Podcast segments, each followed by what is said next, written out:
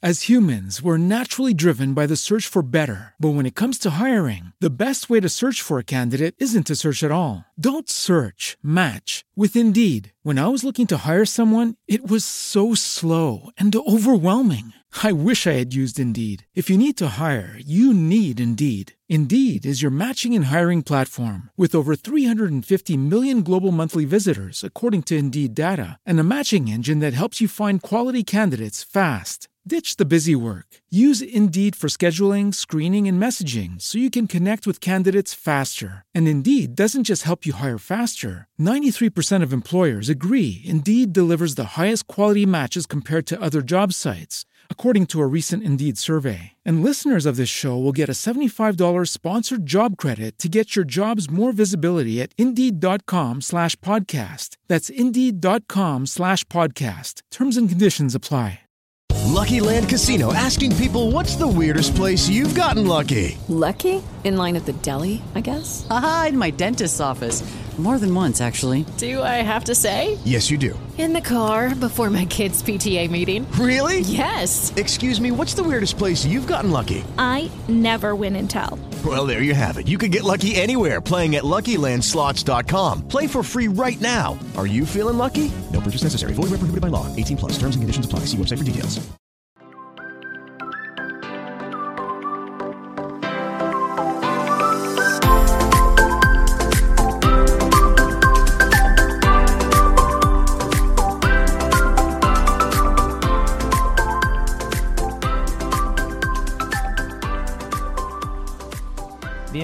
Bienvenidos una vez más a su rincón literario favorito en Spotify, chicos, la última página con A. Mi nombre es Auri, ¿cómo están todos? Espero que hayan pasado una bonita semana, el fin de semana estuvo grandioso y espero también que hayan podido disfrutar y escuchar el episodio pasado, Noches Blancas, que es un episodio con un libro que no solamente es pequeño, y, bueno, sino que también lo tengo muy cercano al corazón. Es un libro que, que, me gusta mucho. Pero hoy también les voy a tratar o voy a hablar de uno de mis autores favoritos, Papi Dante, o Dante Alighieri, escritor de la Divina Comedia, un clásico de los clásicos que todavía se sigue leyendo, incluso después de hace 700 años. Ese libro fue escrito hace más de 700 años y todavía es una obra maestra. Todavía, yo creo que Dante, eh, a mi parecer, fue una persona demasiado grande. Como escritor, como persona también, fue demasiado grande. Y hoy en específico no quiero hablarles de la Divina Comedia y de lo que trata la Divina Comedia, sino de las razones por las cuales yo, en mi humilde opinión, y es una opinión muy subjetiva de hecho, pienso que se hizo tan famosa y por qué a este punto todavía se sigue leyendo. Acá en el 2022 todavía es una obra relevante y todavía se sigue leyendo y es importante incluso leerla. De hecho, la recomiendo a veces, no tanto, porque me tomó mucho tiempo leerla. No es una de esas novelas o bueno, no es uno de esos libros que te va a tomar desde la primera página y simplemente lo vas a devorar en, en un día o una noche. Claro que no. Es un libro que es un poquito más pesado, pero aún así se convirtió en uno de mis libros favoritos. Pero ¿por qué es tan famoso la Divina Comedia?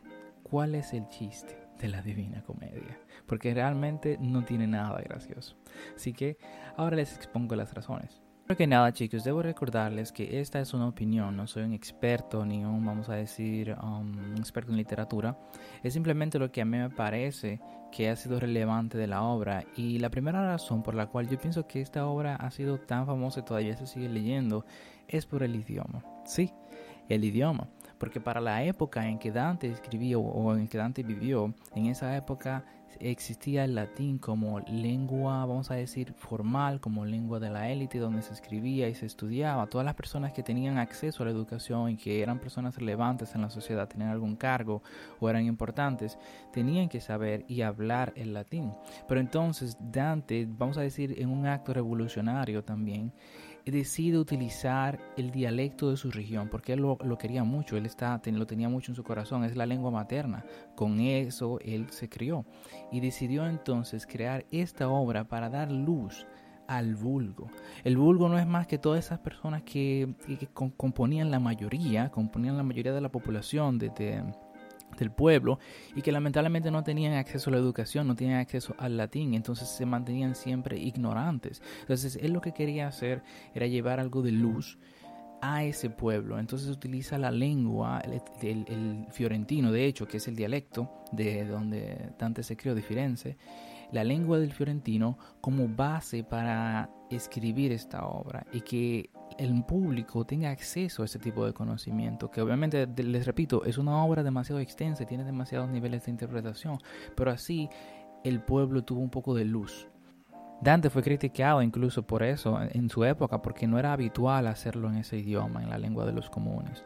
Pero fue tanto así el auge y vamos a decir la fama de la obra, más incluso después de su muerte que cuando estaba en vida, que se tomó como punto de referencia. Se le llama a Dante también uno de los padres del italiano moderno, porque el italiano moderno está compuesto de un aproximadamente un 80% del idioma fiorentino que Dante utilizó en la Divina Comedia. O sea, todo un idioma a base de, la forma en que Dante utiliza el fiorentino y que ahora es lo que se utiliza. Lo que se llama italiano ahora no es más que una versión moderna de ese dialecto.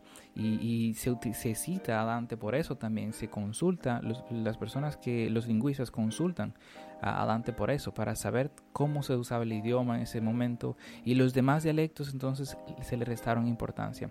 Ahora mismo todavía la Italia es muy dividida en cuanto a, bueno, a nivel lingüístico, porque cada región tiene su dialecto en específico, pero como lengua, vamos a decir, neutral, que tú puedes utilizar no importa dónde tú vayas en Italia, es el italiano moderno que proviene del fiorentino.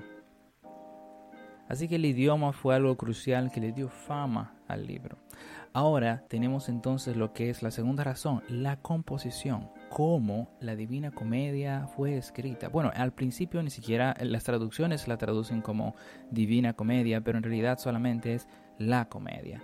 Eh, y no, no tiene ningún chiste en realidad, ya eso pertenece a lo que es un género literario en específico llamado comedia en el que las cosas terminan bien o el protagonista, vamos a decir, termina bien, pero no es eh, en sí que hay ningún chiste. La composición de la Divina Comedia es lo que realmente sorprende y es lo que te va a dejar como estupefacto, vamos a decir, eh, si tú la lees en el idioma original.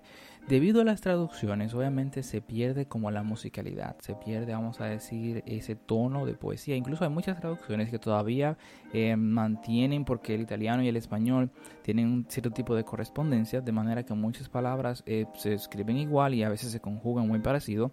Entonces las traducciones, bueno, pues eh, pueden mantener esa musicalidad y a veces esa rima. Incluso yo tengo una Divina Comedia que se divide en tres tomos, una para cada, para cada parte, que de eso les voy a hablar de eso ahora.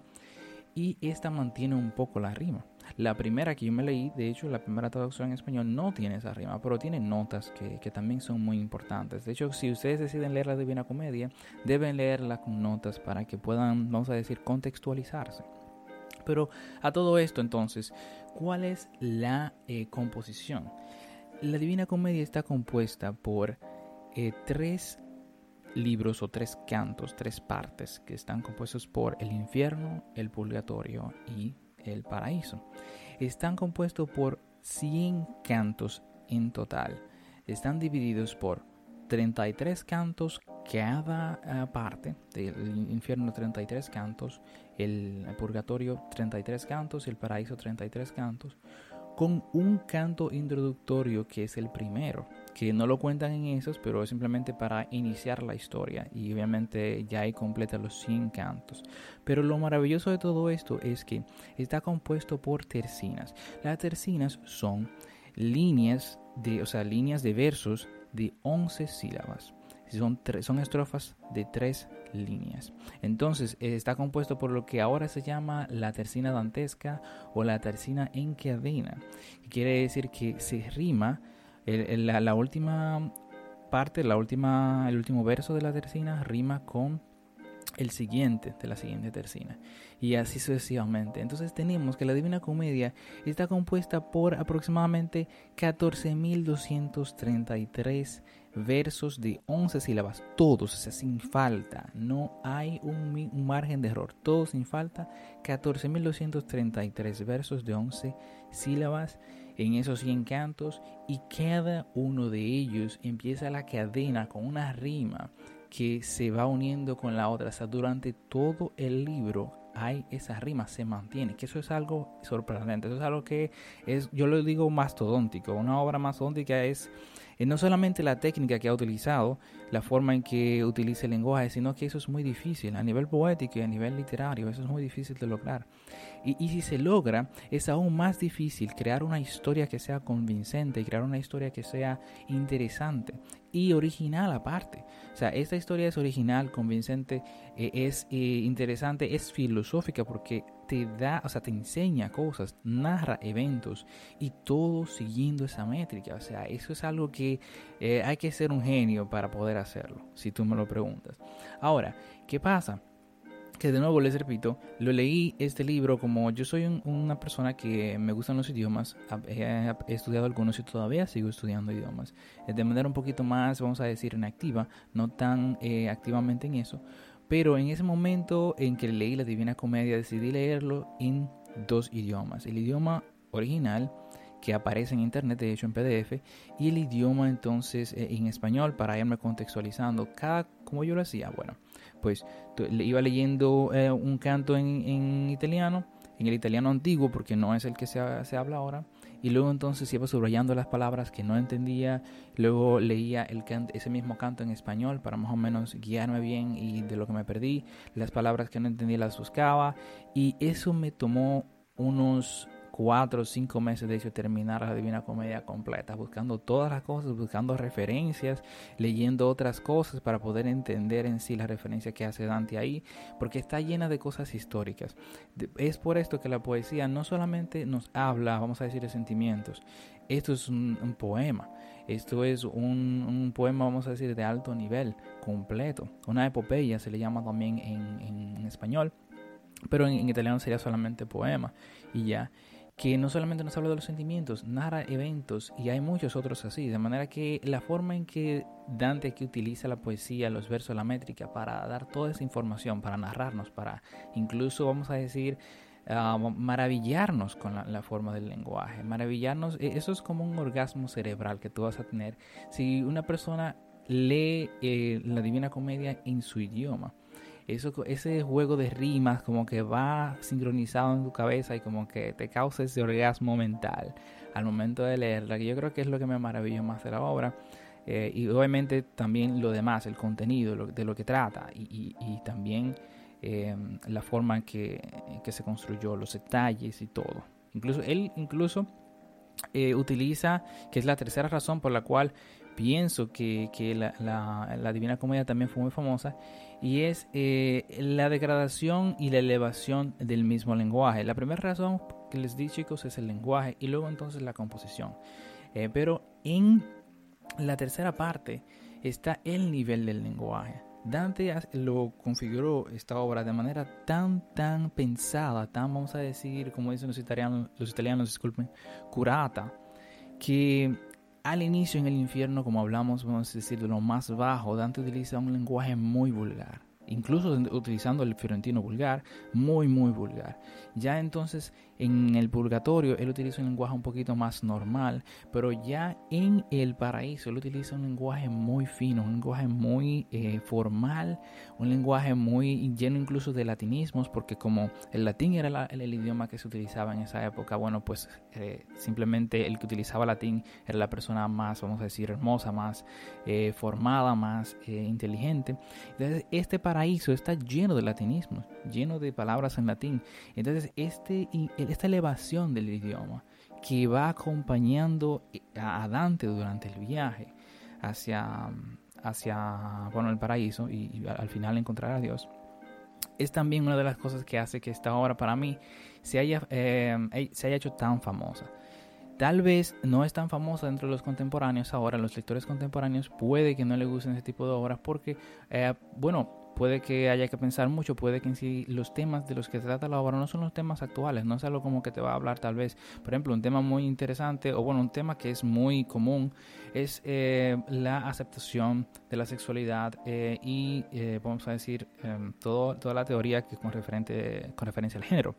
Acá no vamos a encontrar nada de eso, ni vamos a encontrar tal vez muchos diálogos, o bueno, esto hay muchos diálogos, pero no vamos a encontrarlos como tan fáciles de entender.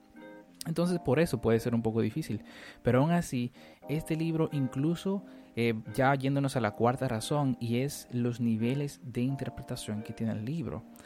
¿Cuáles niveles de interpretación tiene? Este libro eh, es tomado como una referencia, eh, vamos a decir, religiosa. Tiene eh, interpretaciones religiosas bastante fuertes. Yo podría decir que casi toda la obra son símbolos, o sea, son cosas que significan otra cosa. Entonces es muy difícil a veces pillarlo. Pero aún si tú no puedes pillarlo, el libro también tiene otros niveles, por ejemplo, tiene un nivel histórico de interpretación en el que acá tenemos muchos eh, muchos factores, muchas características, muchos detalles de lo que era el medioevo, de lo que era la civilización eh, medieval. Entonces los historiadores también utilizan la Divina Comedia como un, registro histórico, o sea que tiene ese, esa connotación también, ese sentido histórico eh, como, como fuente.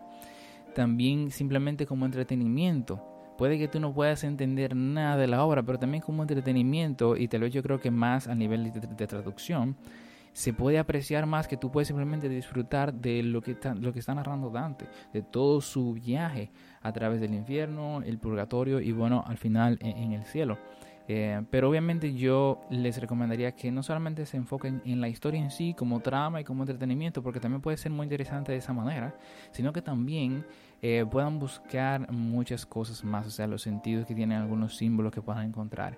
Así que para mí esas fueron las razones que a mi parecer hicieron esta obra tan famosa que todavía es relevante en nuestro tiempo, que todavía se lee, que todavía es mucho, bueno, es despreciada también por muchos lectores contemporáneos eh, que muy posiblemente la tienen en casa, saben de qué trata, pero no es como que se han tomado el tiempo de leerla porque en realidad es muy pesada. Como les dije, yo mismo me tomé muchos meses para leerla, pero aún así siento que es mi favorita, todavía sigue siendo mi favorita, creo que la leeré de nuevo eh, en, en ambos idiomas y hay muchísimas frases frases de referencia, incluso en Italia se utilizan muchas frases de, esto como, como, frases comunes, como refranes, porque está muy impregnado en la cultura, vamos a decir, y, en la cultura está muy impregnado Dante. De la misma manera que, por ejemplo, nosotros eh, tenemos que estudiar acá en República Dominicana a Juan Bosch, a dos pesos de agua tal vez en la escuela porque es parte del patrimonio de República Dominicana, es parte de nuestra historia. De esa misma manera, casi todos los estudiantes tienen que leerse la Divina Comedia en Italia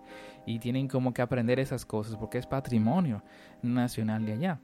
Y, y, nada chicos, les recomiendo de hecho esta obra si quieren simplemente pueden verse un resumen, pueden, hay incluso videojuegos inspirados en la obra, pueden tomarse el tiempo tal vez de, conseguir una edición que tenga notas, que pueda irles explicando paso por paso lo que significa cada cosa, eh, pero es algo fantástico, les digo, es una obra monumental, monumental para mí y, y creo que para todo el mundo que pueda leerla y entenderla, creo que lo va a considerar de esa manera también. Pero eh, es, una es un libro que es simplemente para los que tienen la voluntad de terminarlo, porque como les dije, no es que tal vez a, nivel de entretenimiento como que les vaya a agarrar de la primera y, bueno, como que se queden leyéndolo. Pero nada, espero que les haya gustado este episodio chicos y mis razones por las cuales considero que este libro ha llegado a ser tan famoso. Chao, chao.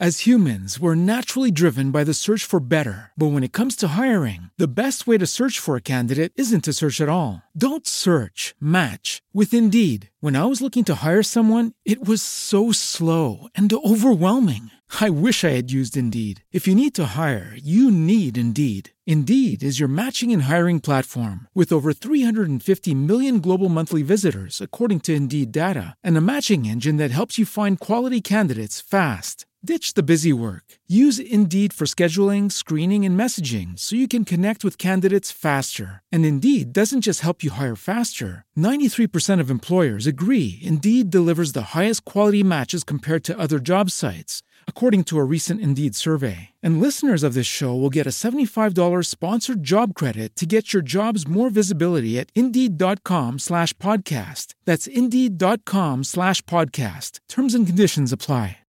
Lucky Land Casino asking people what's the weirdest place you've gotten lucky? Lucky? In line at the deli, I guess? Haha, in my dentist's office. More than once, actually. Do I have to say? Yes, you do. In the car before my kids' PTA meeting. Really? Yes. Excuse me, what's the weirdest place you've gotten lucky? I never win and tell. Well, there you have it. You can get lucky anywhere playing at LuckyLandSlots.com. Play for free right now. Are you feeling lucky? No purchase necessary. Void where prohibited by law. 18 plus. Terms and conditions apply. See website for details.